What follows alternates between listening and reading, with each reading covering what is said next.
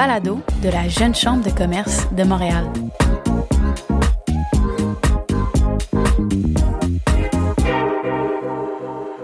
Bonjour et bienvenue à la Relève au micro, un balado de la Jeune Chambre de commerce de Montréal. Je m'appelle Gabrielle Landry, co-directrice du comité de marketing créatif de la JCCM. Et aujourd'hui, à l'épisode, on parle de la crise de la vingtaine avec Dr Lara Calaf, psychologue, ainsi que l'entrepreneur et créatrice de contenu, Émilie Lévesque.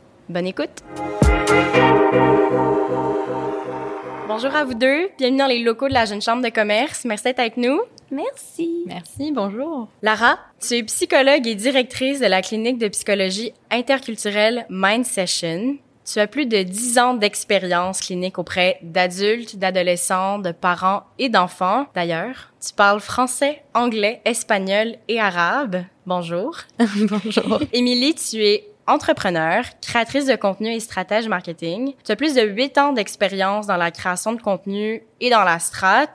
Tu as un following personnel de plus de 50 000 abonnés sur tes plateformes et tu as également lancé ton entreprise Café Balade, qui d'ailleurs a aujourd'hui lancé sa collection d'automne et qui nous a gentiment amené du café. Alors, merci. On dit jamais non à du café, surtout de torréfaction montréalaise. On aura l'occasion d'en parler très bientôt. Félicitations, puis merci d'être là. Merci de l'invitation. Aujourd'hui, pour notre discussion, on parle de la crise de la vingtaine.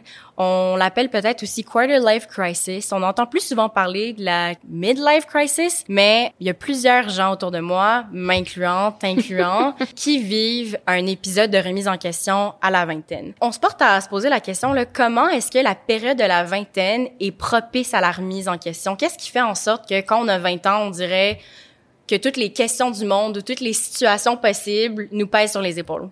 Qu'est-ce qui, selon vous, expliquerait ça? À la vingtaine, on termine nos études généralement, euh, puis il faut qu'on commence à décider qu'est-ce qu'on va faire de notre vie. Mm-hmm. Et souvent, on commence quelque chose de nouveau, et c'est pas du tout ce qu'on imaginait. et là, on, on, il y a une remise de questions normale qui s'installe, et parfois on devient perdu. Surtout si ça s'est décalé de ce que on imaginait. La pratique est bien loin de la théorie quand on parle d'études. Effectivement, mm. très loin de la théorie. Et, et souvent, les études qu'on qu'on fait ne nous mènent pas vers la carrière qu'on aimerait avoir ou les choses qu'on aimerait faire au quotidien. Mm-hmm.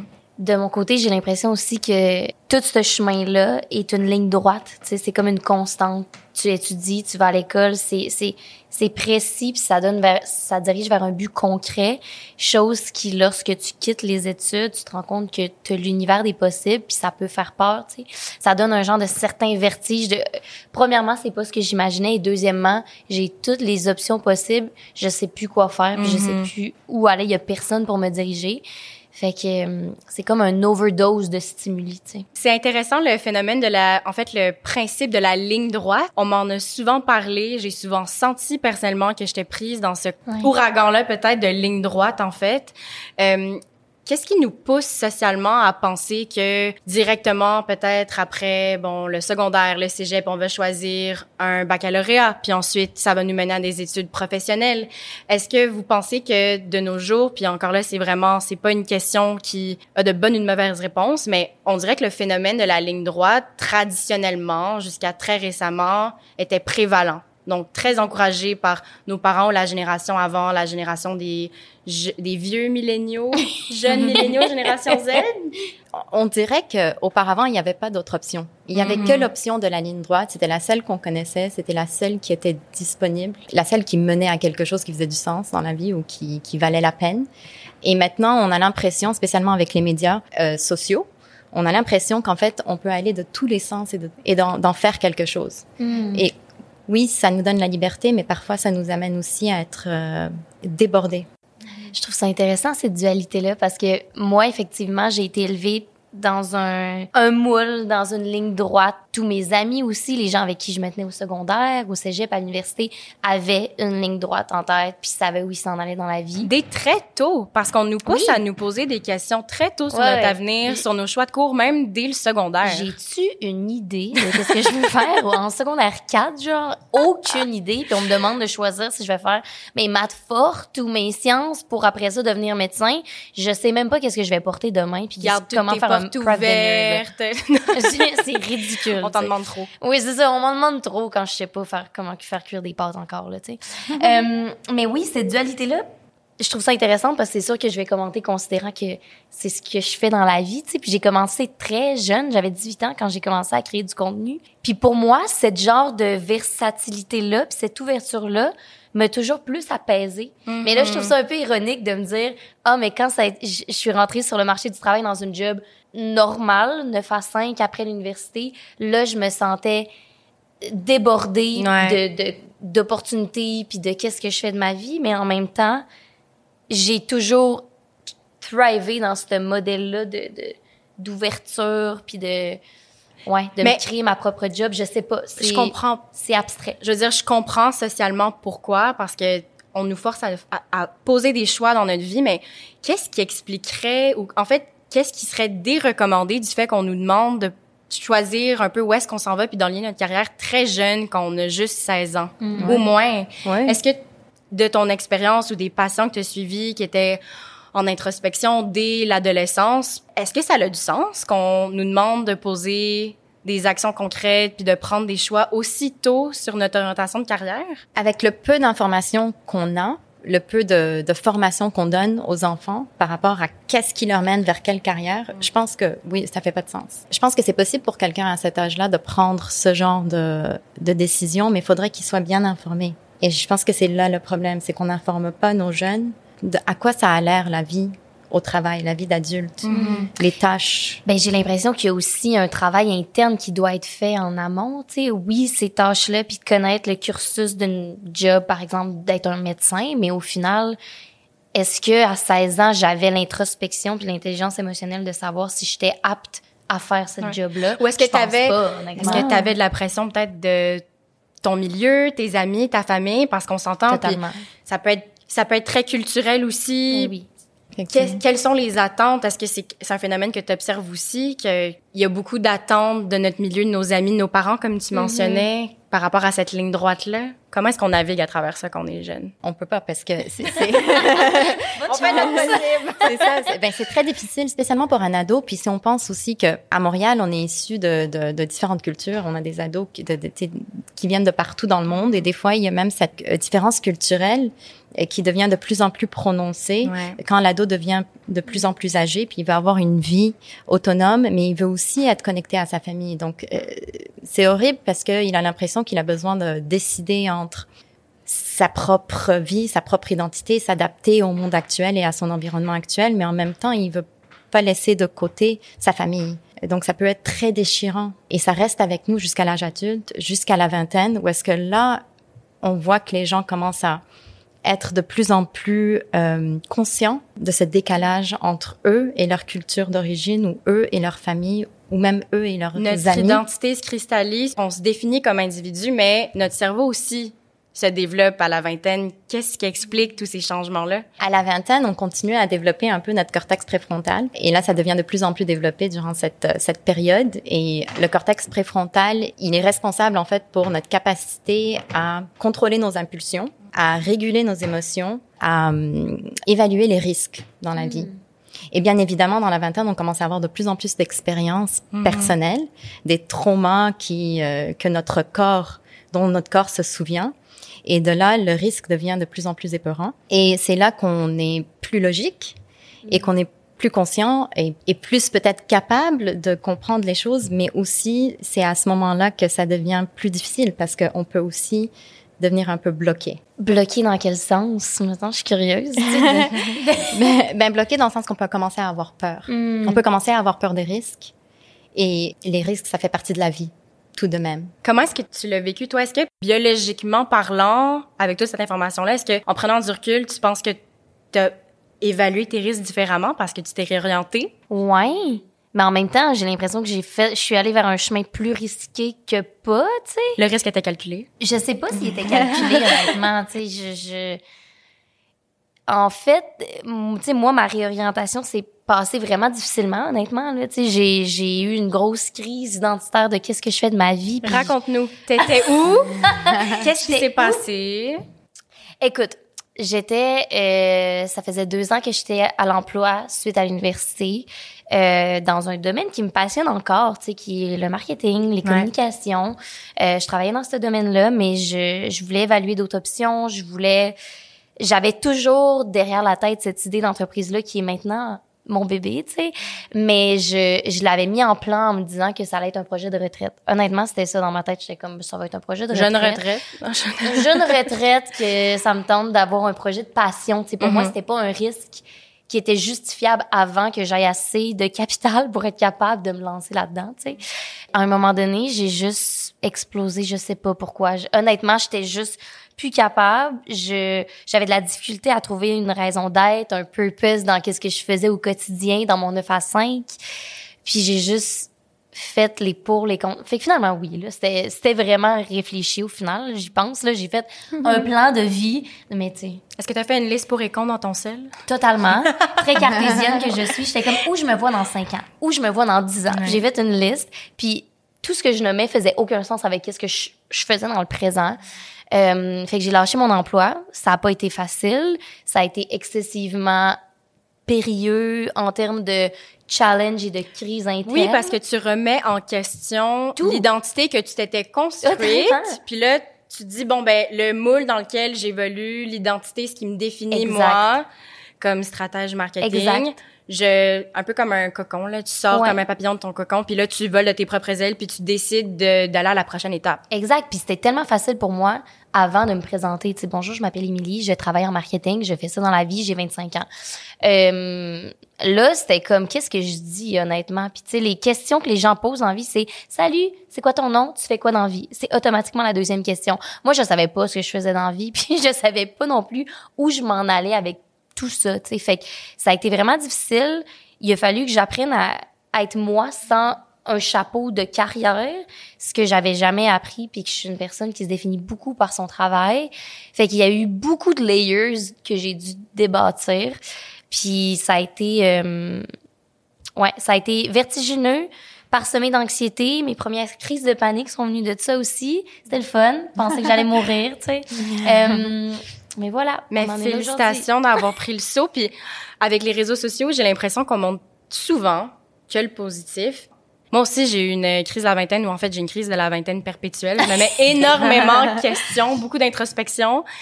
Mais t'es pas la seule. Je l'ai vécu. Tu le vois au quotidien avec des adolescents, des jeunes adultes, des parents même probablement. C'est pas un, c'est pas une anomalie là. Non, non, c'est pas une anomalie, puis euh, c'est c'est un processus normal et nécessaire à mon avis. Mm.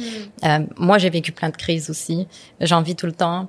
Puis c'est des, c'est des crises existentielles, en fait. Et avant, on les avait beaucoup quand on avait le midlife crisis, parce que c'était le moment où est-ce que les enfants partaient, euh, les parents commençaient à vieillir, puis les gens commençaient à se dire, oh my God, je vais mourir. Puis qu'est-ce que j'ai fait de ma vie? Puis là, euh, puis là, il y a une crise, une crise existentielle. Mais, mais heureusement qu'il y a cette crise existentielle.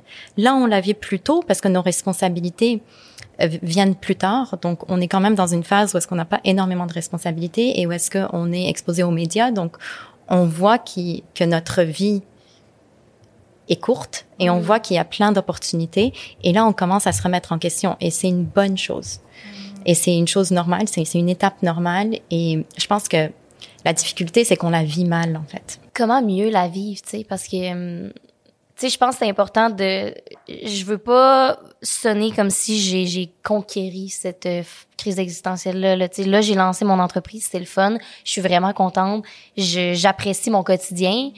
Est-ce que je vis pas une autre crise existentielle sur plein d'autres facettes? Totalement, là, tu honnêtement, je m'en venais ici pour enregistrer ce podcast-là, puis j'étais comme, j'ai vraiment un syndrome d'imposteur parce que je serais clairement pas la bonne personne pour dire. Alors, mes conseils pour vivre la crise existentielle de la bonne façon, c'est ça. Réalistement, je la vis encore, là, tu sais. Mais je pense que la crise de la vingtaine, puis c'est intéressant ce que tu disais parce que j'ai l'impression d'une certaine façon que notre génération perçoit un peu la trentaine comme étant la nouvelle vingtaine. J'ai l'impression que j'ai perpétuellement peut-être 20 ans. Ben, moi aussi. J'adore. on dirait que tout est décalé euh, par rapport à, par exemple, avoir des enfants, à settle down, comme on dit, à trouver une job qu'on se verrait peut-être faire pendant plusieurs années. Alors, je vois peut-être plus la crise de la vingtaine comme étant une montagne, mais qui a plusieurs sommets.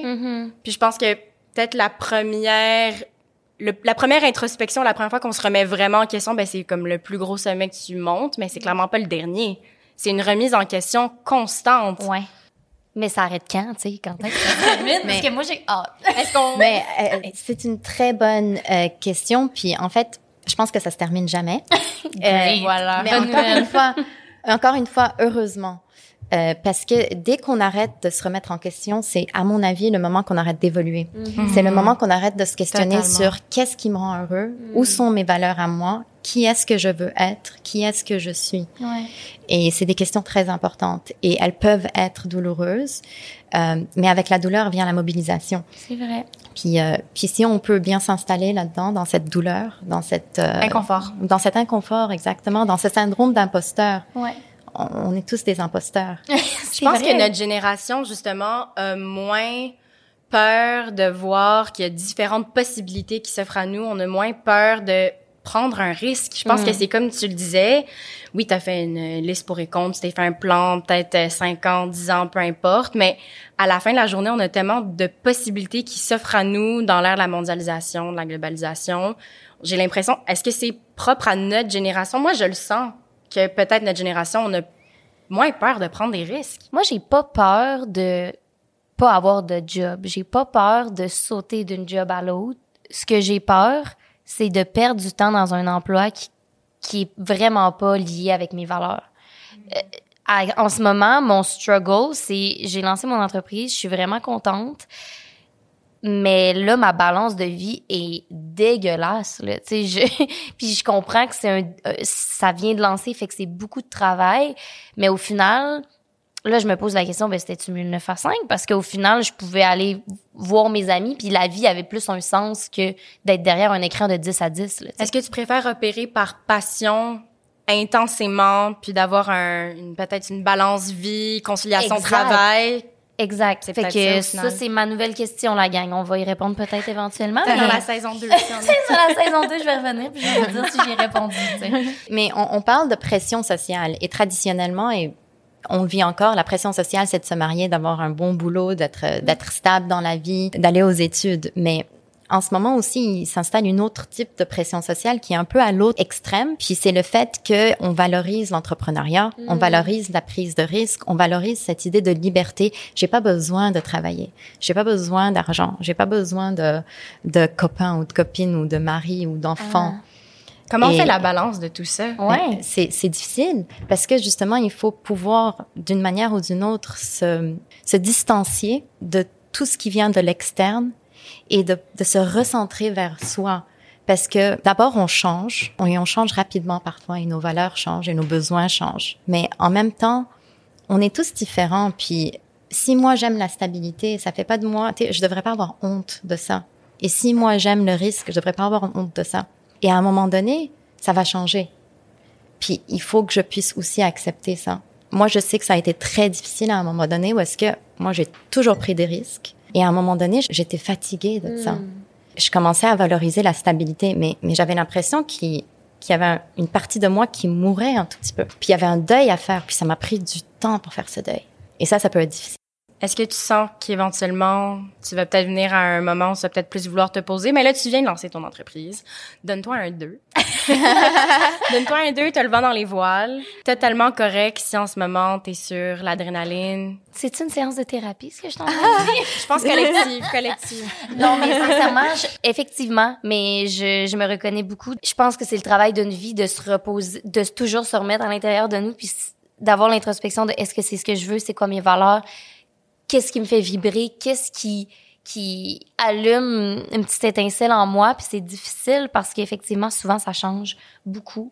Puis dans un moment où, dans mon 9 à 5, je me dis, c'est plus ça, là, je suis à l'autre extrême, puis je me dis, ah, c'est peut-être pas ça non plus. Fait que c'est de se recentrer, mais c'est vraiment difficile, je pense, de prendre un moment dans ce rythme de vie-là effréné pour se poser la question qu'est-ce qu'on veut, surtout quand tu mentionnes qu'il y a des extrêmes de plus en plus marqués, puis qu'il y a encore plus d'options qu'avant. On se mariait, on avait des enfants, on avait une job, c'était ça, C'était-tu plus simple, au fond? Je, je sais pas. Mais c'est très personnel parce que j'ai plusieurs amis qui, eux, justement fonctionnent très bien dans ce mode de vie-là, dans le sens où euh, ils ont suivi des études, ils ont ensuite fait euh, directement la profession qui était reliée à leurs Mhm. études, puis pour le moment, ça va très bien. Peut-être qu'ils vont avoir une crise de mi-vie après. C'est peut-être ça qui pas, sérieux, mais... Peut-être, peut-être qu'ils vont se remettre en question, peut-être qu'ils vont se réorienter ou avoir un nouveau hobby. Euh, c'est à ce moment-là qu'ils le verront, mais c'est vrai que c'est très individuel. Il faut vraiment être à l'écoute de soi-même. Puis, à travers, tu parlais de bon crise de panique, on s'entend. Ça, ça arrive. C'est ça, ça m'est déjà arrivé moi aussi dans ma réorientation. Comment est-ce que tu t'es recentré sur toi-même? Comment est-ce que tu as navigué à travers ton identité, puis tu étais capable ensuite de trouver tes repères pour ensuite te propulser, puis toi, lancer ta propre compagnie? Puis on s'entend, c'est ce que tu as décidé de faire, mais pour d'autres personnes, ça pourrait être réorientation professionnelle, Ouais. retourner aux études, changer d'employeur, ça pourrait être prendre une année sabbatique, ça pourrait Ouais. être n'importe quoi. Toi, qu'est-ce qui t'a mené à cette prise de décision-là? Tu sais, je me rappelle avoir donné ma démission puis avoir un mois où je continue à travailler pour l'entreprise. Puis euh, c'est là que les crises de panique ont commencé. Plus ça avançait, puis j'étais pas capable de savoir. En fait, c'était la première fois de ma vie que je faisais des crises de panique, fait que je savais pas que c'était ça que je faisais jusqu'à temps que je réalise que c'était probablement lié puis que plus la date de ma dernière journée avançait plus ça allait plus tu sais puis ma réponse à ça aurait été de me réinscrire à l'école sincèrement juste parce que j'avais besoin d'un cadre, j'avais besoin de retourner dans la ligne droite. Je suis comme, je me suis pitchée, puis j'étais comme, ah non, je suis pas sûre. Fait que je suis retournée à l'école pendant un an. Puis ce un an-là a été agréable, long et pénible. agréable parce que c'était le fun de Est-ce que c'était un certificat de terminer non, j'ai fait an? une maîtrise. Puis ça a été agréable parce que j'étais dans le domaine qui m'intéresse, mais ça a été long et pénible parce que j'ai réalisé que finalement, je m'étais juste donné un petit coussin de sécurité que ça me tentait pas nécessairement de faire, tu sais. J'ai terminé cette maîtrise-là en me disant, OK, là, je suis prête parce que ça fait un an que je perds mon temps. Mais au final, je pense pas que j'aurais été prête à me lancer demain, le lendemain de ma démission, à faire ça. Puis tu sais, en parallèle de ça, je, je consultais, je vois, j'étais en thérapie à chaque semaine, puis je, j'essayais de gérer mon anxiété, puis j'ai commencé à à bouger plus, à journal, à lire tellement de livres sur l'anxiété, le stress, sur comment faire. Gros travail de développement personnel en Ouais. parallèle. de- Ouais, j'ai l'impression que ça a été une année tellement, tellement charnière pour moi qu'au final, avec un peu de recul, je pense que ça a été vraiment une belle année. Tu sais, je pense que ça a forgé la personne que je suis aujourd'hui. Cela étant dit, est-ce que je le referais demain? Je pense que je me donnerais un petit deux, tu sais. Ouais, un petit deux, on va prendre un petit deux. Donc, si on est dans le vif d'une remise en question, notre première vraie crise de corps de vie, quels seraient tes conseils pour des jeunes qui vivent des moments difficiles? Ben, le premier, c'est respirer. Euh, et sachez que c'est normal, puis que c'est probablement bénéfique. Sachez que ça ne doit pas se terminer avec un changement nécessairement, mais que ça vaut la peine de prendre le temps de se remettre en question, de prendre le temps de se questionner. On peut le faire avec un professionnel, on peut le faire avec un psychologue, on peut le faire avec un ami ou un membre de la famille à qui on fait confiance, on peut le faire avec nous-mêmes en méditant, en gardant un journal, mais vraiment c'est prendre ce temps-là. Puis ça peut prendre des mois, ça peut prendre des années parfois. Puis c'est pas grave, ça doit prendre le temps que ça prend, parce que si on se précipite d'arrêter la détresse et la douleur qui vient avec cette période de remise en question, on risque justement de, de prendre des décisions qui sont pas vraiment en lien et, et alignées avec ce dont on a vraiment besoin. L'inconfort va être un investissement pour nous du futur. Oui, exactement. Puis Émilie, sachant tout ça maintenant, je sais qu'on n'est pas à la fin de notre période d'introspection, puis elle est peut-être perpétuelle, mais en sachant tout ça, avec le recul que tu as aujourd'hui, si tu Ouais. pouvais te parler à toi-même quand tu étais dans à ton plus bas point Ouais. ou dans le plus gros de ta remise en question, qu'est-ce que tu dirais à toi-même? Ben, je pense sincèrement que je me dirais d'avoir un peu plus d'indulgence envers moi-même, parce que moi, j'ai été vraiment victime de vouloir que ça s'arrête, puis de répondre à toutes les questions du monde euh, le lendemain. Puis je pense aussi que souvent, quand j'étais en période de détresse, quand j'étais anxieuse, quand j'étais à mon plus bas de confiance en moi parce que j'étais perdue, des fois, il y avait comme des petits moments où je me disais, mais c'est beau de sentir aussi profondément, tu sais. De sentir autant. Ouais, de filer autant une émotion. Tellement. Puis je, je comprends là, que c'est comme de romancer un Non, petit ça peu fait la- partie de l'expérience Mais humaine. ça fait partie de l'expérience. Puis pour vrai, avec un pas de recul, il y a une partie de moi qui se dit que cette, cette intensité-là fait que maintenant, je suis capable de vraiment plus comprendre et avoir plus d'empathie, autant avec les autres qu'avec moi-même. Puis ça me permet d'avoir vraiment plus de nuances à ma personne, à ma personnalité et au choix que je vais, je vais prendre. C'est plus tout noir et blanc, tu sais. Chose que, avant d'entrer dans cette phase d'introspection-là, c'était noir ou blanc, tu sais. C'est tellement beau ce que tu dis. T'es allé à la rencontre de toi-même, même les parties qui étaient pas les plus joyeuses. Puis maintenant, t'es équipé non seulement pour show up pour toi-même, pour les autres. Ouais. Ouais, ça a l'air. Absolument. Félicitations. Mais merci, c'est gentil. Puis merci à vous deux pour votre partage, pour vos conseils. On va passer à une section un petit peu plus ludique pour apprendre à mieux vous connaître toutes les deux. Je vais vous poser des questions en rafale qui n'ont pas nécessairement rapport avec la crise de la vingtaine, juste à l'identité en général par rapport aux femmes que vous êtes. Avant de passer là-dessus, par contre, moi, quelque chose qui m'a énormément aidé, qui m'aide encore aujourd'hui, c'est beaucoup de lectures, beaucoup de podcasts. Puis j'aurais trois recommandations, puis après je vais vous demander les vôtres. Euh, donc deux livres, euh, trois livres en fait. De, premièrement, de Defining Decade par Dr. Meg J, qui est également psychologue, professeur, qui se spécialise avec euh, des gens qui sont dans la jeune vingtaine. Euh, un livre qui m'a vraiment aidé à définir différentes sphères de ma vie, à remettre en question. Donc, elle a un gros segment, par exemple, sur les relations interpersonnelles, surtout l'amour comme jeune femme, comment est-ce qu'on navigue à travers l'amour, justement, quand euh, la trentaine, on l'aperçoit un peu comme la nouvelle vingtaine. On dirait que tout est un peu décalé. Adoré ce livre. Euh, The White Café par John P. Strelecki. Une grande métaphore, en fait, sur qu'est-ce qu'on veut dans la vie, puis où est-ce qu'on trouve notre bonheur, ou comment est-ce que des fois on est empris de matérialisme ou de l'idée préconçue que les autres se font de nous-mêmes. Donc, euh, beaucoup de belles remises en question dans ce livre-là. Puis finalement, un roman qui est une autre métaphore un peu plus spirituelle. Donc, euh, on l'apprend vraiment comme on veut, mais l'alchimiste de Paulo Coelho. Euh, moi aussi, je suis une Capricorne dans l'âme. Fait que quand vient le temps de conquérir quelque chose, je le conquer.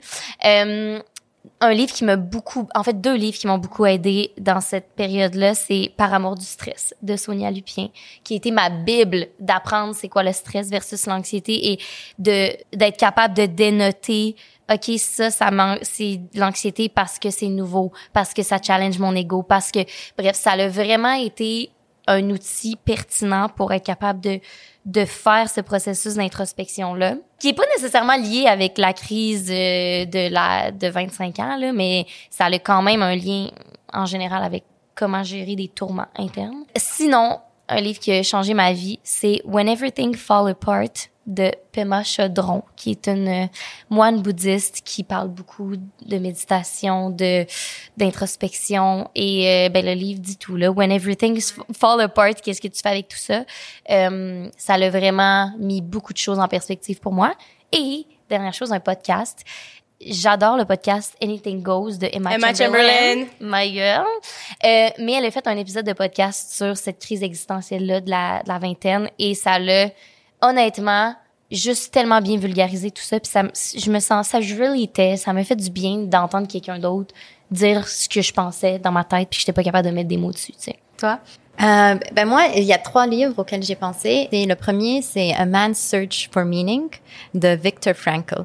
Et c'est un livre qui est quand même intense parce qu'il parle un peu, il parle du Holocauste, mais ça parle justement de la quête de sens mm-hmm. et de l'importance de la quête de sens pour nous comme humains et comment ça nous aide vraiment à survivre quoi que ce soit dans la vie. Pour moi, j'ai trouvé que c'est un livre qui est très euh, powerful. Et l'autre, ça va être un peu euh, cheesy, mais euh, the, the Magic of Tidying Up de Mary Kondo. Oui. mais c'est pas parce que j'adore organiser les choses. Does it spark joy? Does it spark joy? C'est ça. Mais pour moi, quand j'ai lu ce livre la première fois, je voyais que des métaphores pour la vie. C'est là que c'est devenu vraiment très clair pour moi. Does it spark joy? Does it really spark joy? Et quand on est en remise en question, does it spark joy? Et il faut vraiment pouvoir se dégager de toutes les choses qui qui ne devraient pas être là en fait. C'est tellement intéressant. J'ai l'impression que c'est peut-être ça le travail, c'est peut-être juste de dire OK, ça j'ai-tu apprécié? Non, j'ai pas aimé. Fait que tu sais, j'ai pas la réponse à tout, mais ça c'est un non, puis de faire des essais erreurs à tâtons jusqu'à temps que puis d'aller vers le bonheur, d'aller vers qu'est-ce qui ressort la meilleure version de toi-même, la version la plus épanouie de toi. Oui, et euh, il y a un, moment au début du livre, elle dit il faut absolument avant de commencer à organiser, il faut absolument visualiser le type de vie que que vous recherchez. Mhm. C'est quoi que tu veux vivre quand tu rentres Ouais. chez toi? Ouais. Je trouve ça wow parce qu'on passe beaucoup de temps chez nous aussi. Donc pour à moi, l'intérieur de soi-même aussi.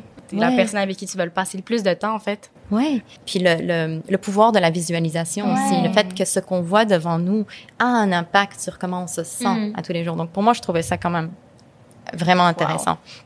Ouais. J'ai envie d'écouter la série Netflix. Mais c'est pas aussi cool que les livres. Non? Ouais. J'ai vu la série puis j'étais pas impressionnée. Ah, ok, parfait. Mais c'est quand même intéressant. Puis le, troisième, livre, ouais. le troisième, c'est euh, A Woman Who Runs with Wolves. Hmm. Euh, by Clarissa, quelque chose. Son, son nom est difficile. Euh, mais The Woman Who Runs with Wolf. Et, euh, et je suggère aussi aux hommes de lire ce livre.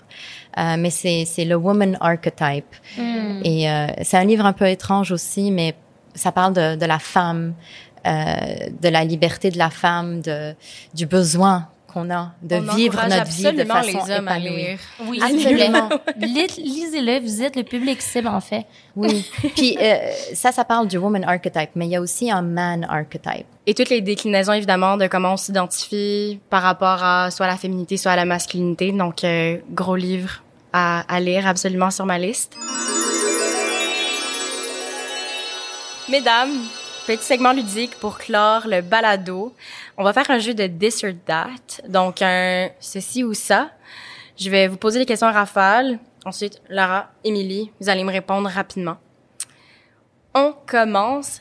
Créativité ou stratégie, Lara? Créativité. Émilie? Alors, euh, stratégie.